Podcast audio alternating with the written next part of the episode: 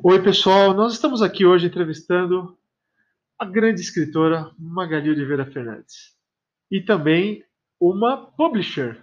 Posso dizer que é publisher? Magali, boa, boa noite, boa tarde, bom dia. boa noite, boa noite. Tudo bem? Me conta um pouquinho sobre o que é a editora Revolução das Margaridas. Bom, a editora é um projeto voltado para o livro, o livro no Brasil. É um trabalho de resistência, eu acredito, no momento em que publicar livros é quase um milagre, mas a gente procura resistir a essa, a essa atividade, a essa profissão, a esse ofício, e fazendo com que o livro continue é, na história da, da comunicação.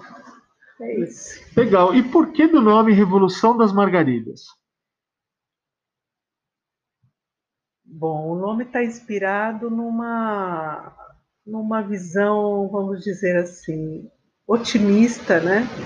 É, horizonte onde a estética mais simples e mais sofisticada ao mesmo tempo é, pode nos inspirar a, a projetos dessa ordem. Legal. Me fala um pouquinho sobre o que vocês já lançaram. Nós já lançamos o primeiro livro, que é quase o nome da editora, né? Parece com Revolução das Margaridas, mas se chama Era uma vez uma, uma cidade chamada Jardim. Depois editamos os contos da Jorge Sand, que é uma escritora do século. Na verdade, não. É, mas é assim, é, é Os contos da vovó, né? Que é da escritora Jorge Sand, que a gente traduziu agora pela primeira vez no Brasil. E editamos um terceiro livro, que é uma peça sobre a Jorge Sand. Pô, que legal!